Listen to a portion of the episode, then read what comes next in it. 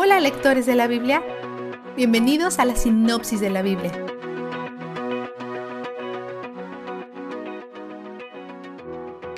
Hebreos 11 es conocido como el Salón de la Fama de la Fe o el Salón de la Fe. El autor abre definiendo lo que es la fe. Ahora bien, la fe es la garantía de lo que se espera, la certeza de lo que no se ve. La fe no es un sentimiento vago centrado en nada. La fe no es buena vibra o energía positiva, la fe tiene un objeto definido, la fe cristiana es fe en Cristo. Es a quien nuestra fe espera y está convencido de Él. Es a quien nuestra fe señala y descansa plenamente. La gente del Antiguo Testamento también fue salvada por fe. Gracias a ella fueron aprobados los antiguos. Las generaciones anteriores fueron elogiadas por su fe en Cristo, a pesar que no sabían su nombre. Conocieron a Yahweh, el único Dios verdadero, y Jesús es Dios.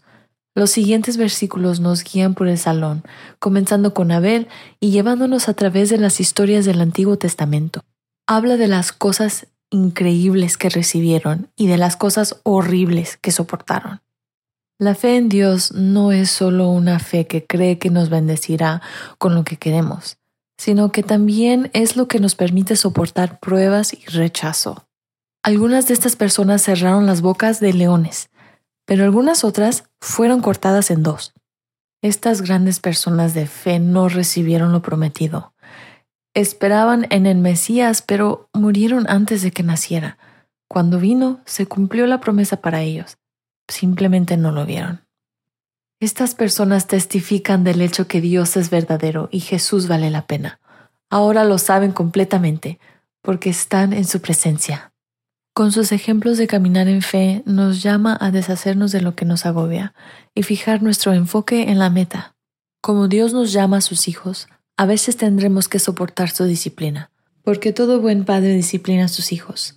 Su disciplina está destinada a sanarnos y entrenarnos, no a castigarnos.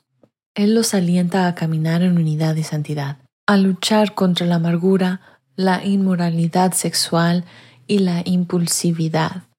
En 12.17 utiliza a Esaú como punto de referencia, diciendo, Después, como ya saben, cuando quiso heredar esta bendición, fue rechazado. No se le dio lugar para el arrepentimiento aunque con lágrimas buscó la bendición.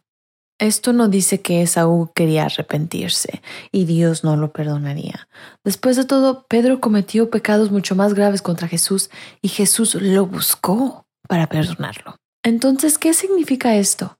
Arrepentirse significa volver. Esaú no podía volver y cambiar las cosas, a pesar que realmente quería hacerlo. No podía deshacer la venta de su derecho de nacimiento. No pudo recuperar la bendición. Esta sección no está aquí para decir que Dios nunca nos perdonará por nuestros pecados. Si lo fuera, ¿por qué habría de hablarse sobre Jesús pagando por nuestros pecados? Está aquí para recordarnos que el pecado tiene consecuencias. El autor implora a sus lectores que tomen el pecado en serio, porque algunas de sus consecuencias pueden marcarte de por vida, aunque no te marquen por la eternidad. Las cosas que traen una sonrisa al rostro de Dios incluyen amarse bien, ser amables con extraños, cuidar de los necesitados, honrar la pureza del matrimonio, la complacencia, honrar a nuestros líderes, hacer el bien, compartir y aferrarse a una doctrina firme en nuestras creencias. Pero en cuanto a la tierra, todo esto será sacudido algún día, tanto la tierra como el cielo, pues aquí no tenemos una ciudad permanente, sino que buscamos la ciudad venidera. Esta es una referencia a la nueva Jerusalén. Él concluye con una hermosa bendición. El Dios que da la paz levantó de entre los muertos al gran pastor de las ovejas, a nuestro Señor Jesús, por la sangre del pacto eterno. Que Él los capacite en todo lo bueno para hacer su voluntad y que por medio de Jesucristo Dios cumpla en nosotros lo que le agrada. A Él sea la gloria por los siglos de los siglos.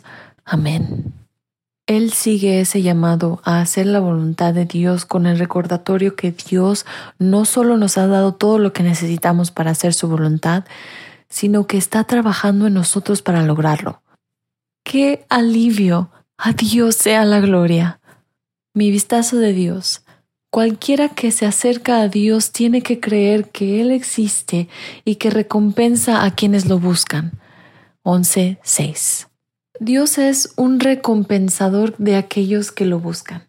Si lo estás buscando, la mejor recompensa que podrías obtener es más de Él. Nada es mejor y nada dura más y nada te lo puede quitar.